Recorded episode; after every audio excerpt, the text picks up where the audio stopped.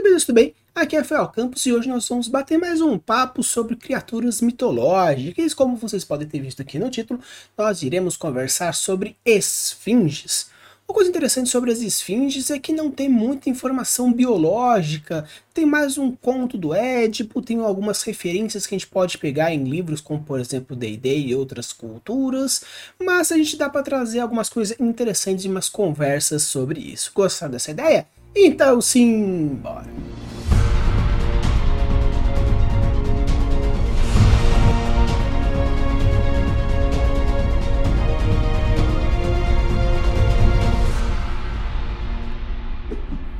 Então, pessoal, quando a gente fala sobre esfinges, basicamente nós temos dois grandes tipos de esfinges diferentes. Nós temos esfinges com cabeça de homem, que é o mais comum a gente encontrar na mitologia egípcia, são consideradas como guardiões espirituais, guardiões de templos e segredos. E nós temos a esfinge com rosto feminino, mais comum da mitologia greco-romana, que é responsável por guardar alguns locais, alguns caminhos, porém muito mais agressiva, muito menos espiritualizada e muito mais maldosa. Então, na nossa conversa de hoje, a gente vai bater um papo rapidinho falando sobre alguns pontos importantes, seja de um, seja de outro, e a partir de alguns quesitos comportamentais que a gente pode trabalhar ou para um lado ou para o outro, dependendo de como a gente for abordando.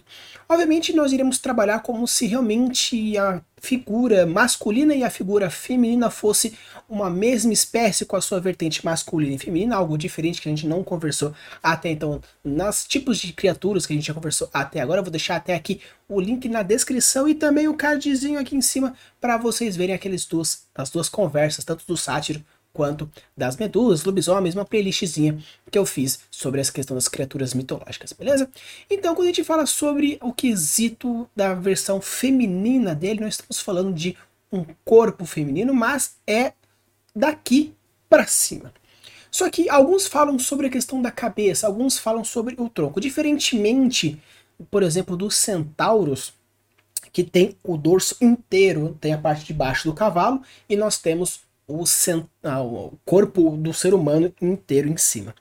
No caso das esfinges, nós temos mais um corpo de felino, muitas vezes o leão, com a cabeça. Alguns falam que começa já aqui no dorso, bem aqui da frente, e vai subindo, tanto que alguns falam que a versão, muitas versões de esfinge na versão feminina greco-romana, você vê até esse o busto feminino tanto que alguns são mais visualmente censuráveis e outros, dependendo do mito, tem até um, um topzinho para tampar essa parte do busto. Alguns colocam como criaturas muito grandes, outros como criaturas menores, do tamanho de leões, outro tamanho mais gargantuais. Então depende muito da história, depende muito do conto, depende muito do período histórico, depende, depende muito da região do planeta.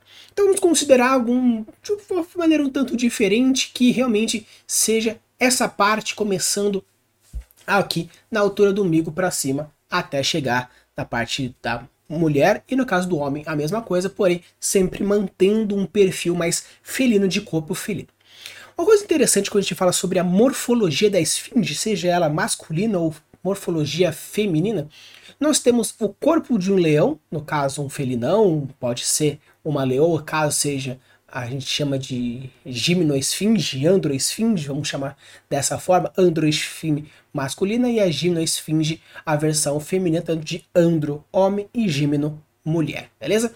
Então, quando a gente fala sobre tanto a angiosfinge quanto a androesfinge, a gente percebe que nós temos um corpo de gato, nós temos asas e a parte de cima masculina, ou a feminina, dependendo do jeito que for, né? parte de cima do ser humano.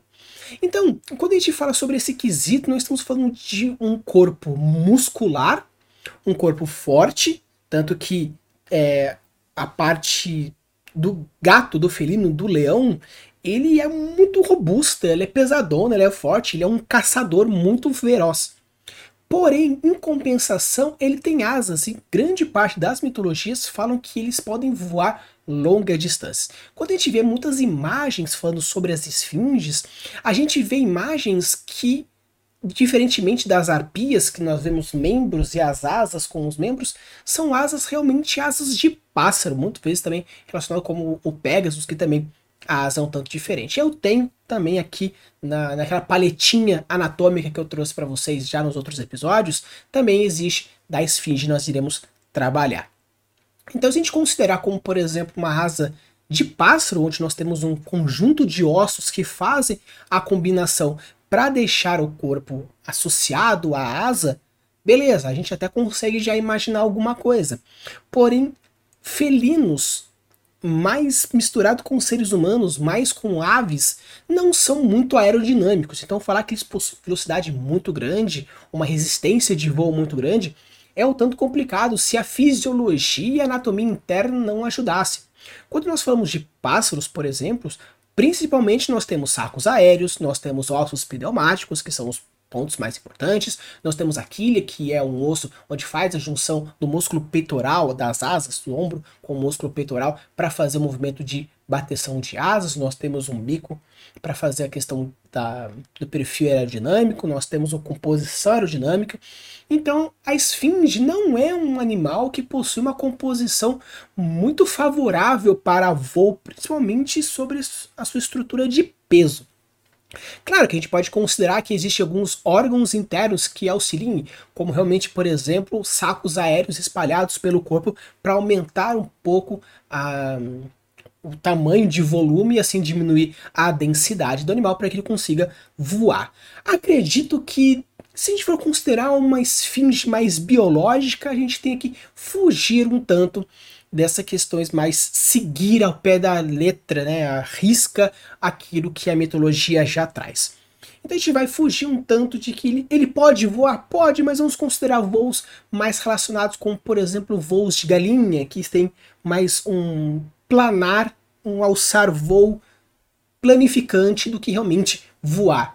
Quando a gente fala sobre animais planadores, ele está no alto ele consegue voar no alto, mas eles não conseguem alçar voo, então eles não voam, eles planam, tanto que animais planadores não animais voadores. Então a gente pode considerar que as esfinges seriam animais planadores, considerando que eles subam em quesitos de montanhas ou morros e com isso eles consigam planar. O peso dela seria um tanto complicado pelo fato de serem animais felinos muito robustos. Leões são muito robustos, felinos de grande porte são muito robustos. Então, falar que eles são exímios caçadores Tendo ossos pneumáticos seria um tanto complicado, o osso pneumático porque ele é um osso mais frágil. Porque a gente não pode dar osso de ave para cachorros de portes pequenos, porque quando o osso de galinha quebra, eles fazem ponta, porque são ossos ocos, ossos pneumáticos têm essa definição de ser oco, então elas esfarelam, elas criam pontas, então machuca o animal por dentro, pode até matar dependendo do posicionamento do osso. Então, falar que eles possuem ossos pneumáticos é um tanto complicado, porque eles são grandes caçadores. Mas ser grande caçador e ter essa questão é um tanto contraditório. Mas a gente pode imaginar que as, então as esfinges não teriam um comportamento então agressivo. Já no caso da que a gente chama de gimnoesfinge, que a gente vai ser as esfinges com o rosto de mulher associado à cultura greco-romana, elas são mais caçadoras. Elas podem caçar animais não tão de grande porte, mas sim animais de pequeno porte. Quando a gente pega a anatomia e comportamento e fisiologia, utilizando como o símbolo base o conto do Édipo, de uma maneira bem rápida, a cena onde o Édipo encontra a esfinge. Quando o Édipo está indo para Tebas, porque o rei de Tebas fala que caso alguém conseguisse derrotar a esfinge, teria a mão da Jocasta, que era a irmã dele, como a futura esposa. Então, o Édipo ele vai até os portões da, da cidade encontra a esfinge. A esfinge faz aquela famosa é, aquela famosa charada falando sobre o animal que tem quatro patas no começo, tem duas no meio da vida e três no final, que é o ser humano, todo mundo já conhece essa base, então se você coloca no Google uh, Enigma da Esfinge, já aparece já a pergunta e a resposta, então já tá uma coisa batida. E no final ela se mata. Ela, alguns falam que ela se taca na rocha, outros falam que ela se autoalimenta, outros falam que existe uma luta entre os dois, mas o bicho não é tão gigantesco, mas sim ele é um bicho bem agressivo. Então, se a gente considerar que a gimnoesfinge, que seria a esfinge com corpo de mulher, ela é um animal mais para inteligência, tanto que para estratégia, apesar de ter força bruta, seria não um animal tipo um caçador como um, um tigrezão, mas sim uma coisa um pouco menor como um guepardo, uma leão, né, uma onça, um, um jaguar, um felino mais de pequeno pequeno porte, né, de médio porte. Mas continua tendo essa, essa, esse, esse quesito. Então a gente pode considerar que a gimnosfinge, que tem essa premissa, ela seria mais estrategista, ela pegaria animais mais de pequeno, médio porte, podendo se manter essa diminuição da robustez de músculos para poder ter voos maiores considerando esses pontos. Por quê? Já que a gimnosfinge, que é a esfinge greco-romana, ela tem esse perfil de poder matar seres humanos, porque ela comia seres humanos, mas ela tem esse quesito também das charadas, pode ser que a gente fazendo uma contraposição para o mundo real biológico das esfinges, a gente considere que as esfinges ela tenha a gimnosfinge, pelo menos, ela tem esse perfil mais estratégico, mais de emboscada, não tanto como força, porque enquanto as pessoas estão pensando na charada, ela já está meio que mirando no pescoço, já procurando as frestas na armadura, a arma já está no chão, e quando a pessoa erra antes de dizer a resposta dizendo que errou, ela vai lá, ataca, é uma emboscada, como acontece muito comum em animais. Aqueles que têm gatos em casa sabem muito bem como isso funciona. Então eu acredito que o comportamento feminino das esfinges, que a gente chamaria então de gimnoesfinges, seria de uma caçadora mais de emboscada e uma caçadora um pouco mais traiçoeira, não tão fervorosa, tão pesada como fosse um, um, caçador mais direto, tanto que muitas vezes as leoas não possuem tanta força comparado a um leão. Porém, elas são muito mais estratégicas, elas andam em grupos, elas têm um perfil de caça muito mais estratégico. Então, considerando então que as esfinges possuem corpo de leoa, asas de pássaro e cabeça de mulher, então acredito que essa essa mescla desse comportamento animal de leoa com a questão feminina, junte os dois fazendo com que ela tenha esses comportamentos tanto de mulher quanto de leoa, fazendo esses comportamentos tanto para cá quanto para lá. Um quesito interessante a gente considerar que a morfologia, a anatomia das gimnosfinges, ela tem aquela premissa onde a parte da frente, quando a gente imagina um, imagina um leão que da cabeça o tronco já desce para cá com o quesito feminino. Considerando isso, então acredito que a amamentação, considerando obviamente que ele é um mamífero, porque tanto o ser humano quanto a parte de leoa são mamíferos. Ah, o pássaro não é, mas o pássaro é apenas na asa. Então, considerando que são mamíferos, acredito que seja um quesito muito mais maternal de, de frente. Porque quando a gente fala sobre os felinos, eles normalmente ficam deitados e informados de de círculo, como se fosse uma, um círculo de proteção, e os gatinhos, os felinos, ficam aqui no meio. Então, considerando o fato de ter esse, essa parte da frente sendo, sendo as mamas muito próxima ao rosto, como acontece no quesito feminino humano, então acredito que tenha esse perfil muito mais de comportamento de um abraço, onde ela fica próxima e vê. Então, por esse fator, eu acredito que a quantidade de filhotes que a gimnosfinge poderia ter se aproxima bastante com o ser humano, um, no máximo dois, de uma maneira mais vamos dizer assim, evolutiva, porque como as mamas dos gatos ficam mais na parte inferior, então ela pode ter cada um dos gatinhos lá e ela fica nesse, nessa bolinha. Como são duas mamas, pelo fato de ser feminino mais próximos ao ser humano, então acredito que seria um, no máximo dois, um gato, né, uma, uma esfingiginha de cada lado para que tenha alimentação, mas eu acredito que seja uma criatura por vez, por gestação. E também é interessante porque quando a gente fala sobre especulação de criaturas místicas para a sua transformação biológica, eu acho um tanto interessante. E é legal porque, pelo fato das gimnosfinges serem animais caçadores de emboscada, Acredito que ela fique muito, até relativamente próxima de um ser, dos seres humanos, até próximas das cidades, porque até mesmo como é mostrado no conto do Édipo, ela fica no caminho entre uma cidade e outra. Então, eu acredito que tem essa relação. E muitas culturas falam que elas são criaturas muito sábias, criaturas muito até espiritualizadas, dependendo do, do ponto de vista que você está falando. Então você pode considerar que são animais que transcendem Até pode ser, mas como estamos voltando mais para um quesito biológico animal, não tão místico, não tão espiritualizado, não tão mágico, né, ao ponto de ser muito mais inteligente que um ser humano, muito mais sábio que um ser humano, acredito que ela esteja mais próxima de um ser humano quanto à sua questão de um habitat, pelo menos um habitat da, dos femininos, da parte da gimnosfinge propriamente dita, porque assim ela consegue emboscar pessoas que estão despercebidas ou até mesmo crianças, velhos, homens que não estejam percebidos, mulheres e tudo mais, para que consiga fazer a caça que esteja fazendo. Mas já quando a gente fala de androesfinge, que seriam as esfinges mais voltadas à cultura egípcia propriamente dita, porque na cultura egípcia as esfinges elas possuem rostos muito parecidos com as pessoas que elas protegem, os túmulos que elas protegem. Então o faraó que é protegido pelaquela esfinge, né, o túmulo do faraó que é protegido pela esfinge, é colocado a cabeça, o rosto do faraó no corpo da esfinge, bem próximo para que seja essa aproximação. Então acredito que, por exemplo, se a gente for mudar para um fator biológico, nós estamos falando que as androesfinges, as esfinges com corpo mais masculinos, elas teriam um, um, comportamento um tanto diferente.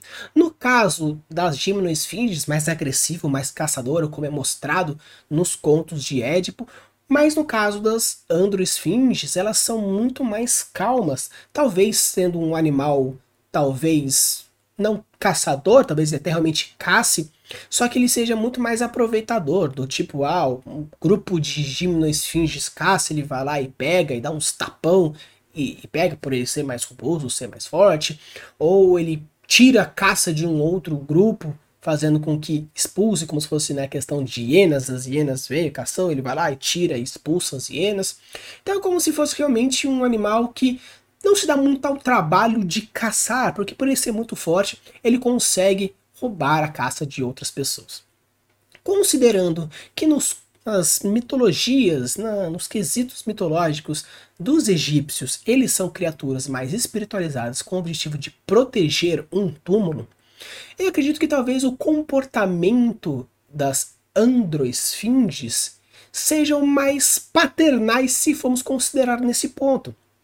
Então acredito que, por exemplo, durante os primeiros estágios da vida de uma esfinge, a mãe que cuide, a gimnoesfinge que cuide pelo fato de ter o quesito amamentação, porém chega uma idade da esfinge, a androesfinge que vai ser a guia, né? a androesfinge, a parte masculina, vai ser o guia para com o filhote, porque ele já tem um comportamento mais, vamos dizer assim, caridoso dentro da mitologia, então por que não? Aí a gente pode falar dentro dos quesitos biológicos uma conversa um tanto diferente que mude os papéis. Normalmente a gente fala que dentro das culturas, dentro da sociedade, dentro dos animais, temos o macho fazendo o filhote e a fêmea cuida do filhote, mas tem animais que têm tanto paternal quanto maternal, mas nesse caso eu acho interessante que, já que as androesfinges, dentro da mitologia egípcia, elas são mais protetoras de algo precioso, de reis, de túmulos, de faraós, de portais, etc., por que então, se a gente não converter isso para um fator biológico, a gente considera que as androesfinges são aquelas que cuidam dos filhotes até a independência do filhote, porém só no começo, quando elas estão ainda no quesito de amamentação, que seria mais o, a gimnoesfinge que estaria cuidando do filhote, mas depois que ela já pode meio que se alimentar de carne ou outros quesitos, seria a androesfinge e a gimnoesfinge seria aquele que iria caçar, que iria trazer, e ter essa inversão de papéis. Por quê? Nós temos um quesito homem-mulher, porém nós temos também quesitos felinos. Ah, mas nos quesitos felinos que a gente terá leão, as fêmeas também cuidam dos filhotes. Sim, isso é verdade. Porém, não impede da gente fazer essa mudança, fazer essa troca de papéis. Da mesma forma que nos cavalos marinhos, os machos fecundam as fêmeas, mas quem fica grávido é o marido, porque é o homem. Tanto que os ovos cavalos marinhos são colocados dentro da bolsa do homem, o homem que fica grávido, porque ele é maior, ele é mais forte, então ele consegue proteger os filhotes com muito mais empenho do que a moça, porque o cavalo marinho fêmea ela é menorzinha. Então, poderia ser o seguinte, pelo fato das androesfinges serem maiores, serem mais fortes, elas cuidam da prole, porém também elas serem mais protetoras, têm sentimento um pouco mais é, calmo, vamos assim por dizer, e as gimnosfinges serem mais agressivas, então elas vão, elas vai, elas caçam, e é isso e aquele outro. Tanto que, se a gente for considerar a evolução dos lobos até chegar nos cachorros, vamos dizer dessa forma, essa evolução artificial feita pelo ser humano a partir de escolhas genéticas, podemos considerar que dentro da domesticação das esfinges, eles preferem mais os cachorros machos. Então, nesse caso, seria o quê? as androesfinges, né, os felinos machos. Então, eu quero um animal para proteger a minha casa, do lado de dentro, mais calmo, perto dos meus filhotes. Ficaria então os machos dentro de casa e no caso as fêmeas fora de casa, porque elas são mais agressivas, elas são mais cheias da marra, então seriam ótimas protetoras de locais. E no caso das androesfinges, seriam melhores protetores, mas um quesito um pouco mais de cuidado. Então a gente pode escolher, por exemplo, fazer essa evolução artificial das esfinges, utilizando diversas raças, e com isso a gente poderia, por exemplo, da mesma forma que nós temos raças de gatos, raças de cachorro, a gente ter raças de esfinges que tivessem funções diferentes, umas mais, por exemplo, uma esfinge que tem uma pegada de labrador, ah, mas estão falando de cachorro? Sim, mas o que eu digo, mais num comportamento, mais numa performance, ou, por exemplo, um Border Collie, ou um Pitbull, ou um Doberman. Então você faria evolução artificial, as escolhas artificiais das, dos genes das esfinges machos e fêmeas para conseguir fazer cruzamentos específicos. Tanto que a gente entraria num segundo ponto do nosso vídeo, falando de como seriam as esfinges então hoje em dia. Seria tanto da forma que a gente vê gatos e cachorros.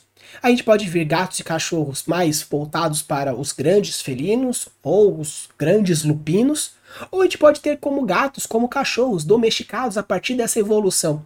Então eu acho muito interessante porque a gente pode tanto utilizar ti premissas pequenas num ponto, no outro, num mito, aqui e ali, e com isso vai convertendo e transformando dentro da sua necessidade. Por quê? Quando nós falamos de gênios Loci, nós estamos falando do quê? Estamos falando de conjuntos de informações que criam uma essência. Então, se você considerar que dentro do seu universo existe essa evolução tecnológica, existe essa evolução artificial, existe essa escolha, quantos memes a gente não vê de ah, dois lobos falando assim, nossa, eu vou me aproximar daquele ser humano, aí depois ele se torna um bug.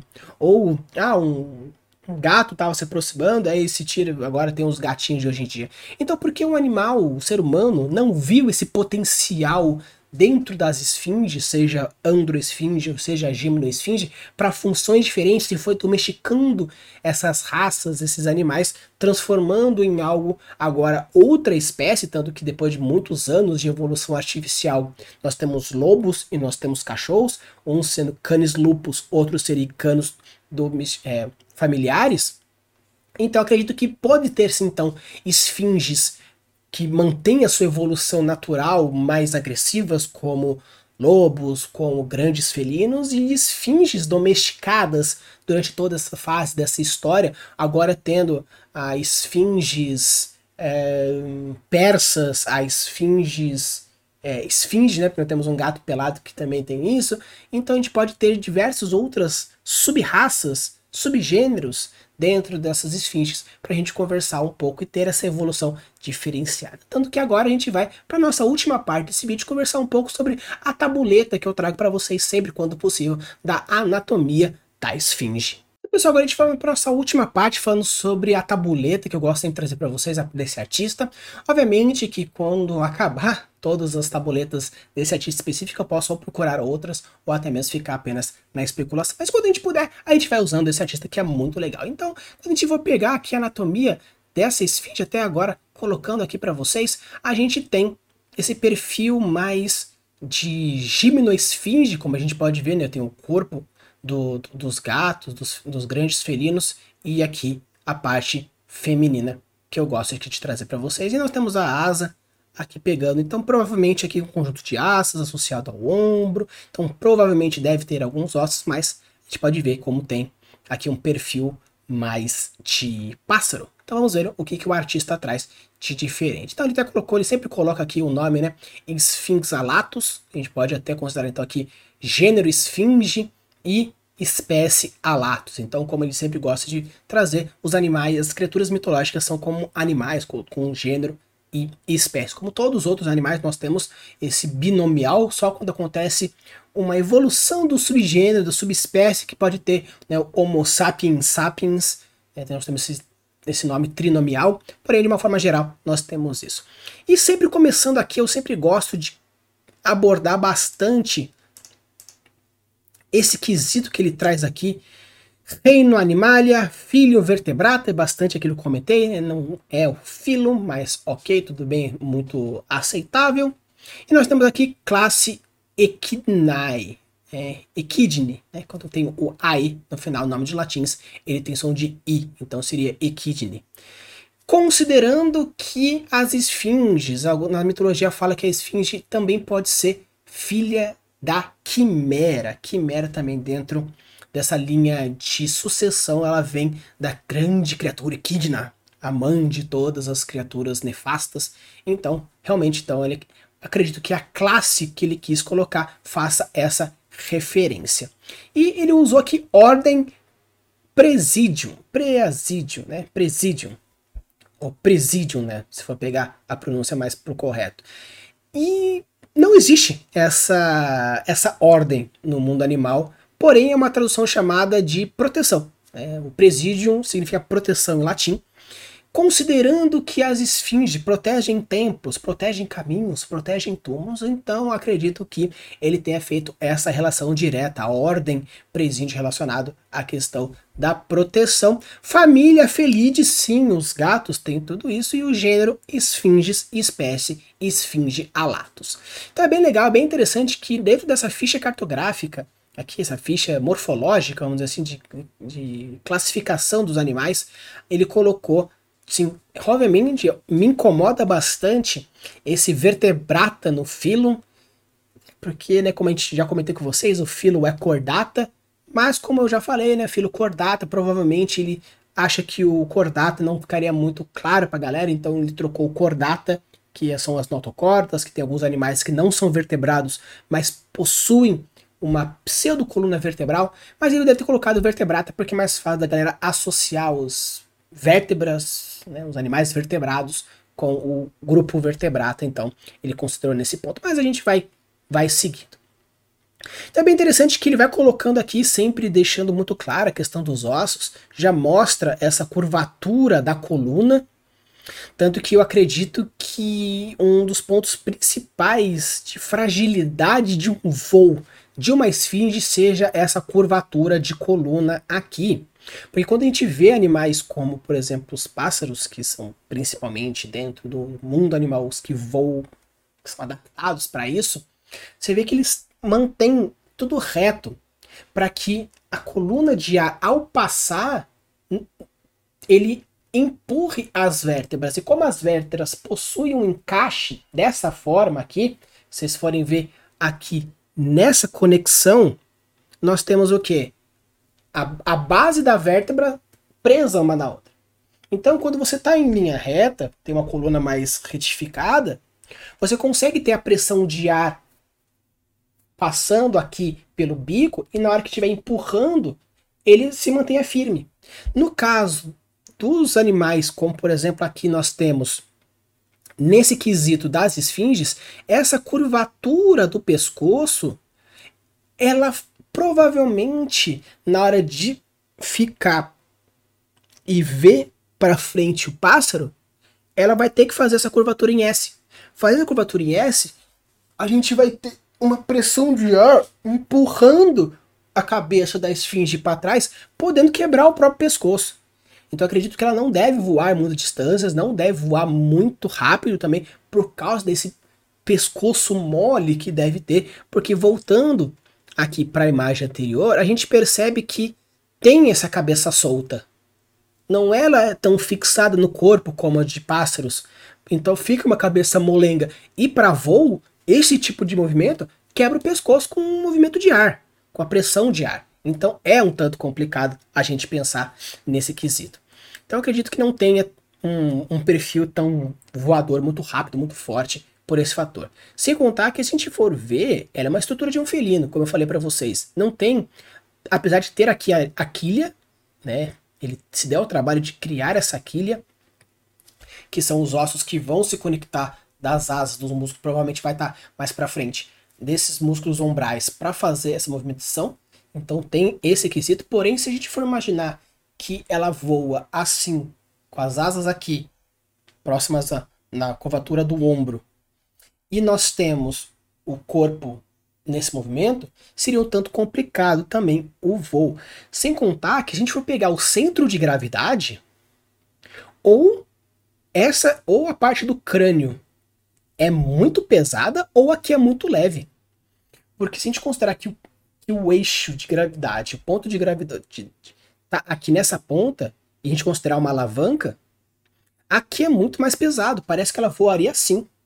Ela não voaria reta, ela voaria assim, porque aqui a parte de trás é muito mais pesada. Então, fazer um contraponto, se as asas fossem um pouco mais para o meio das costas, mais ou menos mais para cá, além de ter o um maior ponto de apoio aqui na, nessas vértebras é, torácicas associado à quilha e também o fato de ter esse pêndulo tá, de alavanca, seria muito mais fácil a gente colocar aqui do que aqui. Então, é um outro ponto que eu acredito que são animais planadores, porque eles saltariam e durante o salto abriria a asa para manter a estabilidade e aumentar o pulo. A galera fala que o super-homem não voa, ele salta muito forte, ele salta muito alto, então ele só precisa manter o controle de fluxo de ar para conseguir voar. Então acredito que as esfinges têm esse mesmo perfil. Elas saltam e essa força do salto associado ao planar da asa, porque também como a gente pode ver aqui na imagem anterior, são asas muito altas, são asas muito largas, então tem esse fator de pressão por ter asas mais altas. Mas acredito que de voo, voar mesmo tudo mais, é um tanto complicado, porque a gente vê que o centro de gravidade dela está deslocado mais para frente, não tendo um equilíbrio melhor na composição. Quando a gente pega um avião, as asas estão no meio para ter esse quesito de estabilidade. Mesma coisa para os pássaros. Então, acredito que seja um tanto complicado o voo a longa distância. É mais provavelmente saltos com distâncias associado a planar. Tanto que a gente pega aqui, que é muito interessante, a composição de asa que ele colocou. Como a gente pode ver aqui no corpo do, da, da gimnosfinge, são músculos bem robustos. Nós temos muitos músculos aqui, muitos músculos. Ah, deve ser um bicho muito pesado. Deve ser um bicho muito pesado.